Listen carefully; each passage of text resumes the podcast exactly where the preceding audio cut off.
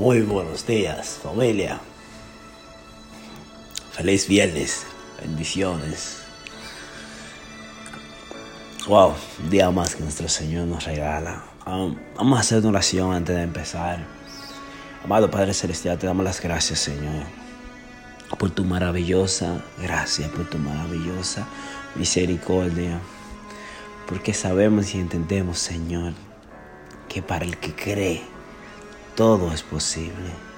Y creemos, Señor, de todo corazón que tú estás en control de nuestras vidas, que tú estás en control de nuestras familias, que tú estás en control de cualquier problema que estemos pasando, Señor. Porque creemos en ti, Señor, y sabemos que en ti todas nuestras preocupaciones tienen la solución, todos nuestros problemas tienen la solución, todas nuestras enfermedades tienen la sanidad. Y todo lo que nos preocupa, Señor, tú estás en control de eso. Aunque no lo podamos ver a veces, Señor, pero sabemos y creemos que tú estás en control. Gracias por este precioso día que tú nos regalas, Señor. Y ayúdanos a creer cada día más en ti, en tu poder, Señor. En tu amor que tú tienes por nosotros. En el nombre de tu amado Hijo Jesús, oramos. Amén, amén y amén. Familia, bendiciones. Sabemos que todos nosotros pasamos por circunstancias, pasamos por tribulaciones, tenemos fe, otros tienen poca fe, otros no tienen fe. Y todo es basado nuestra fe crece basado en, cómo vemos que Dios obra. A veces porque no lo vemos obrar, pensamos que Él nos olvida. O porque pusimos nuestra confianza en alguien que creía en Dios o que cree en Dios, pero, pero nos defraudó o, o hizo algo que no nos esperábamos. Perdemos como un poquito la fe. Eh, porque no nos esperábamos eso. Pero antes de yo seguir hablando acerca de, la poca fe o de no fe, yo te quiero leer una historia. Está en el libro de Marcos capítulo 9, del versículo 14 en adelante. Dice, cuando regresaron a donde estaban los demás discípulos, este Jesús y, Juan y Santiago y, y Pedro, dice, cuando regresaron a donde estaban los demás discípulos, vieron que los rodeaba una gran multitud y que algunos maestros de la ley religiosa de la ley religiosa discutían con ellos. Cuando la multitud vio a Jesús, todos se llenaron de asombro y corrieron a saludarlo. ¿Sobre qué discuten? preguntó Jesús. Un hombre de la multitud tomó la palabra y dijo, Maestro, traje mi hijo para que lo sanaras está poseído por un espíritu maligno que no le permite hablar. Y siempre que este espíritu se apodera de él, lo tira violentamente al suelo y él echa espuma por la boca, rechina los dientes y se pone rígido. Así que les pedí a tus discípulos que echaran fuera al espíritu maligno, pero no pudieron hacerlo. Voy a repetir esta parte nuevo. Dice, así que les pedí a tus discípulos que echaran fuera al espíritu maligno, pero no pudieron hacerlo. Jesús les dijo, gente sin fe, ¿hasta cuándo tendré que estar con ustedes? ¿Hasta cuándo tendré que soportarlos? Tráigame al muchacho. Así que se lo llevaron. Cuando el espíritu maligno vio a Jesús, le causó una violenta convulsión al muchacho quien cayó al piso retorciéndose y echando espuma por la boca. ¿Hace cuánto tiempo que le pasa esto? preguntó Jesús al padre del muchacho. Desde que era muy pequeño, contestó él. A menudo el espíritu lo arroja al fuego o al agua para matarlo. Ten misericordia de nosotros y ayúdanos si puedes. Eh, a repetir esta parte. Dice, ten misericordia de nosotros y ayúdanos si puedes. ¿Cómo que si puedo? Preguntó Jesús. ¿Cómo que si puedo? preguntó Jesús. Todo es posible si uno cree.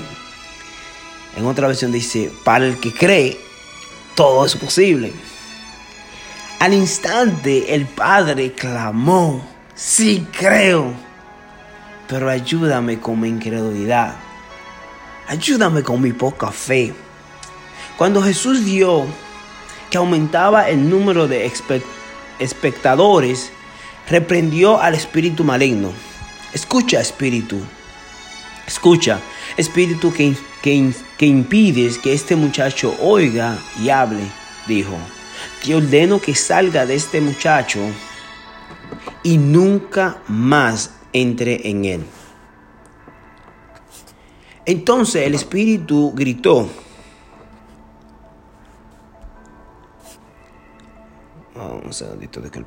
Entonces el espíritu gritó, le causó otra confusión violenta al muchacho y salió de él. El muchacho quedó como muerto. Un murmullo recorrió la multitud. Está muerto, decían la gente. Pero Jesús lo tomó de la mano, lo levantó y el muchacho se puso de pie. Más tarde, cuando Jesús quedó a solas en la casa con sus discípulos, ellos le preguntaron, ¿por qué nosotros no pudimos expulsar ese espíritu maligno? Jesús contestó, esa clase solo puede ser expulsada con ayuno y oración. Amén, amén y amén.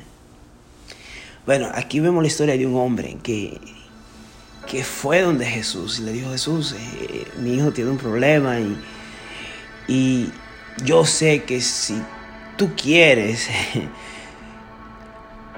o si tú puedes, puedes sanarlo. Y me, me, me conmueve tanto porque Jesús dijo, ¿cómo que si yo puedo? Claro que yo puedo. Para el que cree todo es posible. Pero la respuesta de este hombre me da a entender el por qué le dijo a Jesús, si tú puedes. ¿Por qué le dijo al, hombre?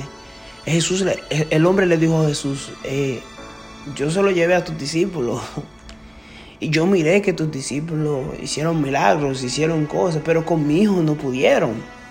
So creó en el, en el hombre una poca fe o una incredulidad donde su fe se, se, apagó. Donde, el, donde este hombre pensó, pero si, si fue a a tus discípulos que son como tú, eh, yo se lo di y no pudieron.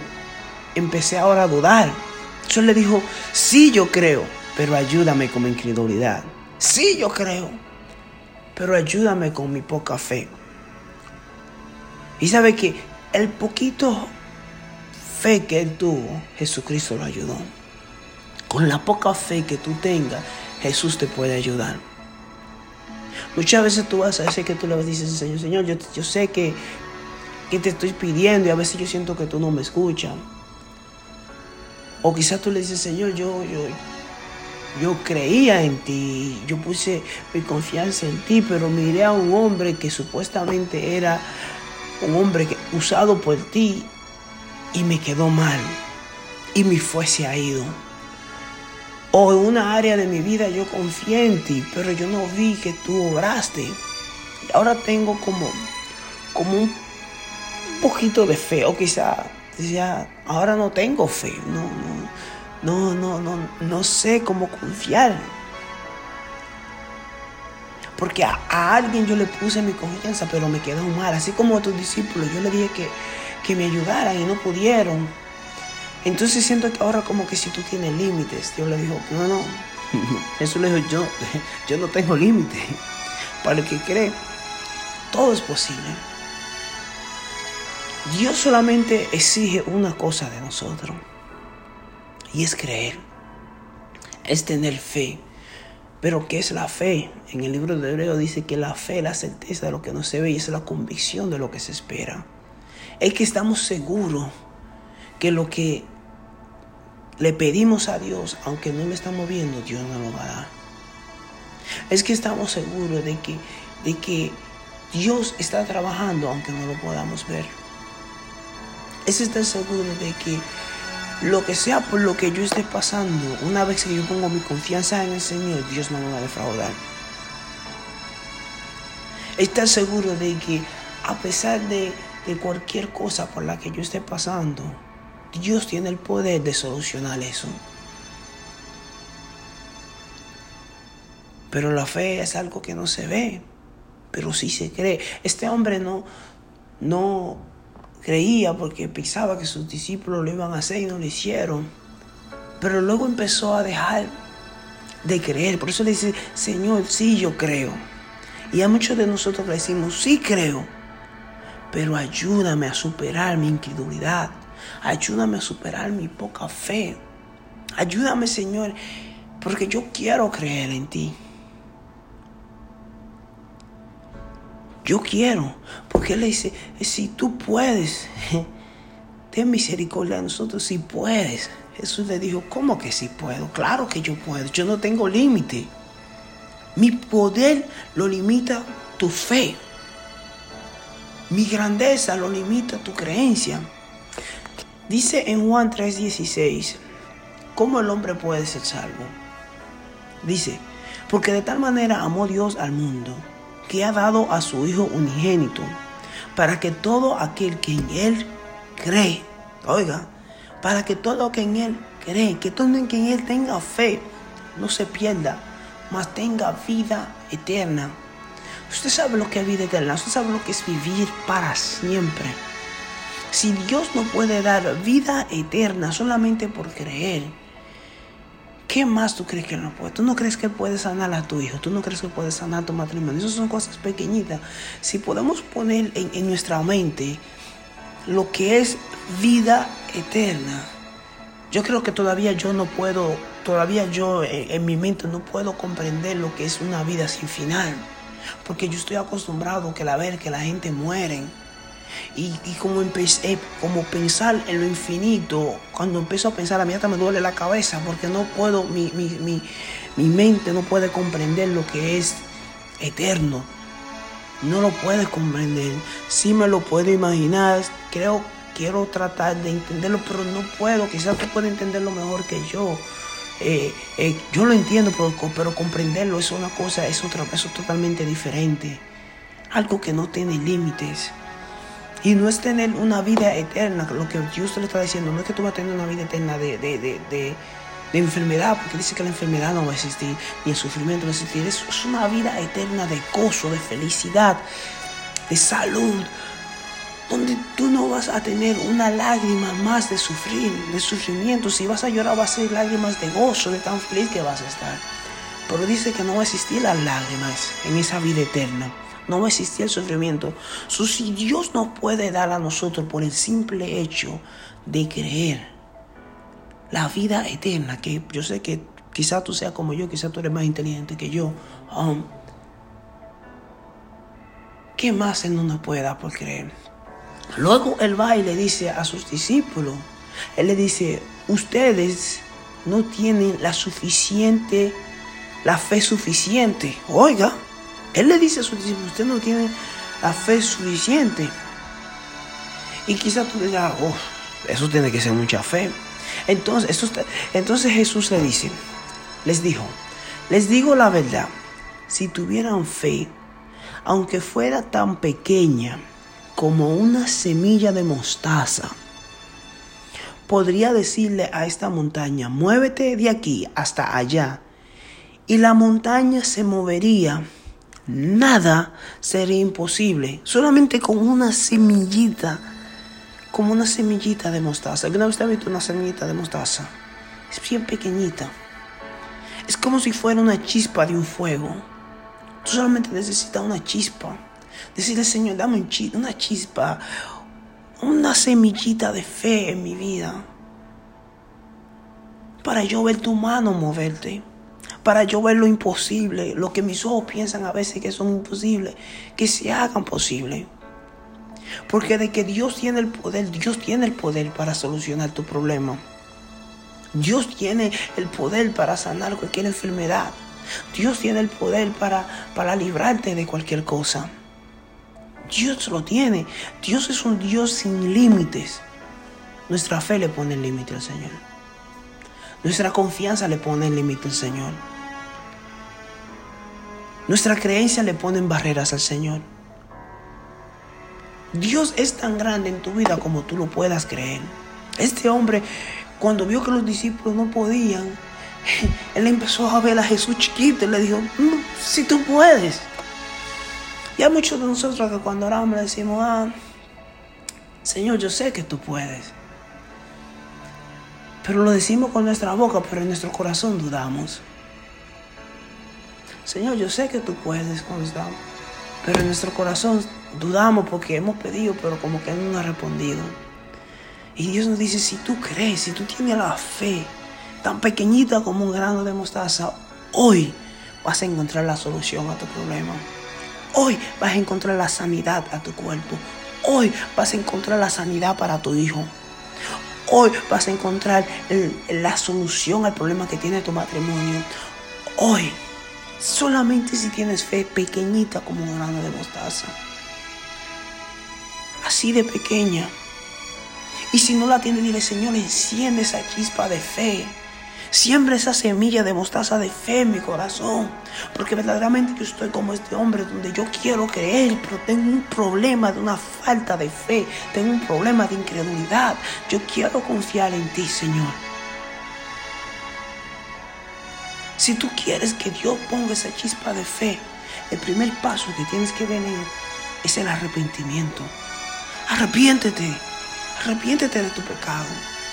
Dile, Señor, yo me arrepiento de cualquier pecado, porque yo quiero creer en ti, Señor. Perdona mis pecados y siembra en mí esta semilla de fe. Yo quiero vivir eternamente, Señor. Señor, aquí yo me humillo ante ti, Señor, porque yo sé que mi vida sin ti es nada. Ante ti, Señor, yo me humillo porque yo sé que todo lo que yo necesito lo encuentro en ti, pero mi estilo de vida yo sé que no es el que a ti te agrada, so perdona mi estilo de vida, Señor. Perdona mis pecados. Yo me arrepiento, Señor. El primer paso a tu milagro es el arrepentimiento. Así es, el primer paso a tu milagro es el arrepentimiento. El primer salmón que Jesucristo predicó fue este, arrepentido porque el reino de los cielos está cerca si queremos ver el reino de los cielos, si queremos ver el reino de Dios trabajando en nuestras vidas, primero tenemos que arrepentirnos. Si queremos que Dios siembre esa semilla de fe que ese hombre necesitaba y tú y yo la necesitamos, tenemos que arrepentirnos. Empieza por el arrepentimiento.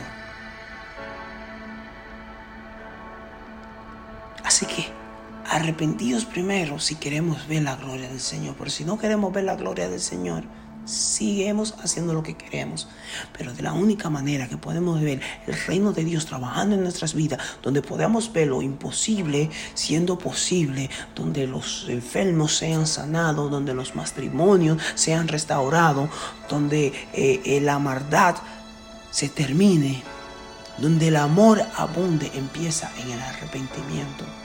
Porque el arrepentimiento no es solamente una, una, una, oración, el arrepentimiento es una decisión que tú tomas a través de la oración. Es un cambio de conciencia que tú tomas. Es un cambio de dirección. Antes tú ibas mal, pero ahora iba, vas a ir bien. Así que Dios puede. Tú eres el que le pones el límite a Dios. Dios no tiene límite. Tu fe y tu creencia le ponen un límite al Dios grande y poderoso al Dios que puede hacer cualquier cosa imposible posible, porque para el que cree, nada es imposible.